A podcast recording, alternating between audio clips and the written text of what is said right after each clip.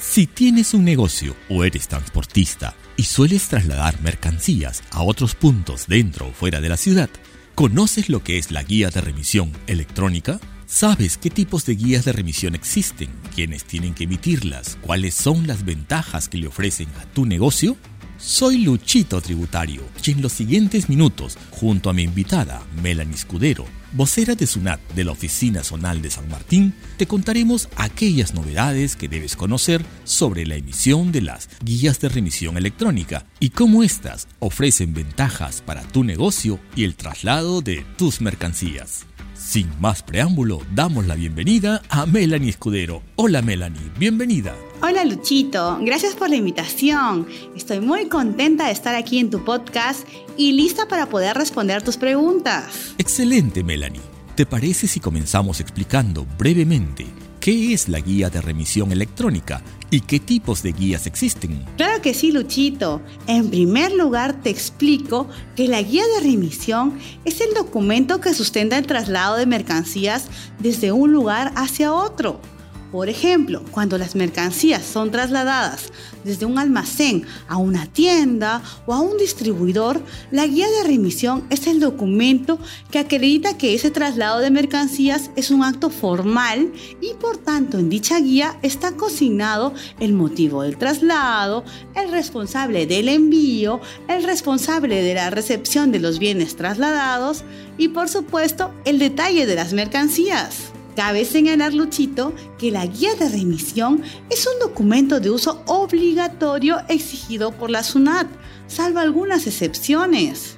Ahora, cuando hablamos de la guía de remisión electrónica, nos referimos a este mismo documento del que vengo hablando, pero en su versión digital. Es decir, es este mismo documento, pero emitido desde las plataformas virtuales que nos ofrece la SUNAT o desde el sistema del mismo emisor. De hecho, la guía de remisión electrónica resulta ser más práctica, rápida y segura para nuestras operaciones de negocio, ofreciendo facilidades para su emisión y control.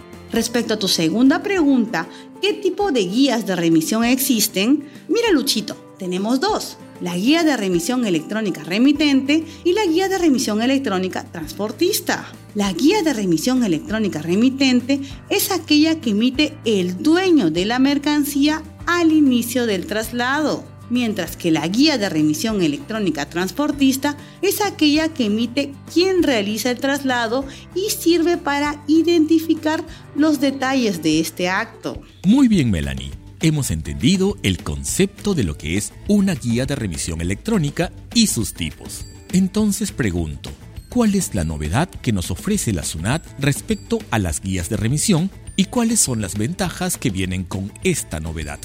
Que sí, Luchito. En principio, señalaré que la SUNAT facilita la emisión de las guías de remisión electrónica, pudiendo emitirse ahora desde el portal web www.sunat.gov.pe o a través del aplicativo Emprender de SUNAT.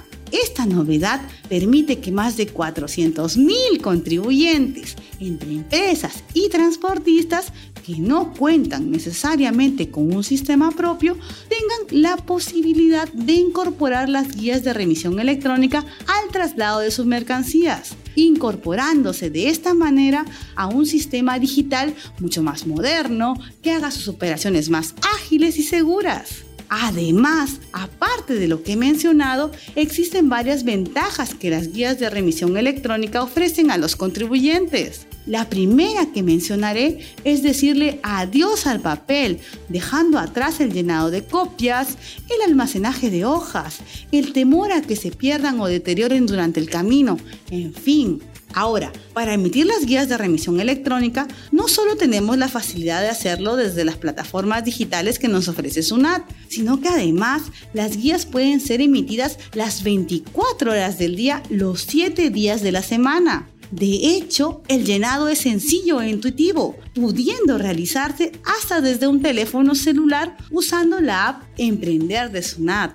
Mira Luchito, la otra gran ventaja es el llenado de este documento electrónico. Dado que la guía de remisión usa información de documentos asociados y datos recurrentes, la posibilidad de error durante el llenado es mínima. Por ejemplo, la guía de remisión transportista, al estar asociada a la guía de remisión remitente, no tiene que volver a escribir los detalles de las mercancías como ocurría en las guías de papel, sino que estos datos se transfieren automáticamente. Otro detalle de la guía de remisión transportista es que adjunta un código QR, el cual ante una fiscalización solo debe ser escaneado por el funcionario de la SUNAT para servir como sustento del traslado de los bienes. Por último, Luchito, te mencionaré que con la guía de remisión electrónica existe la posibilidad de comunicar y consignar en línea la ocurrencia de eventos fortuitos durante el trayecto, como un cambio de ruta, destino o transportista. Perfecto, Melanie. Ahora cuéntanos, ¿Se podrá seguir utilizando la factura guía para sustentar un traslado de mercancías? A ver, Luchito, te comento. A partir del 13 de julio ya no se debe utilizar la factura o liquidación de compra como documentos válidos para sustentar un traslado de mercancías, sino que estos comprobantes de pago deben ir acompañados de la respectiva guía de remisión. De otro lado, durante el periodo de emisión voluntaria, los contribuyentes podrán seguir emitiendo la guía de remisión en formato físico. En caso emitan guías de remisión electrónicas y se detecte el incumplimiento de los requisitos establecidos para la emisión, por ahora se levantarán únicamente actas preventivas. Gracias por tu respuesta, Melanie. ¿Hay algún detalle adicional que te gustaría señalar sobre las guías de remisión electrónica? Claro que sí, Luchito. Quiero informar a nuestros amigos que pueden encontrar más información sobre las guías de remisión electrónica ingresando al micrositio de los comprobantes electrónicos de la SUNAT. El enlace es cpe.sunat.gov.pe cpe.sunat.gov.pe Excelente, Melanie, y muchas gracias por tu participación en este podcast. De hecho, nos dará mucho gusto tenerte nuevamente por acá más adelante. Gracias a ti, Luchito, por la invitación y por permitirme dirigir con tus seguidores. A todos nuestros amigos les agradezco por escucharnos y nos encontraremos en una siguiente edición de su podcast, Luchito Tributario. ¡Chao! ¡Chao!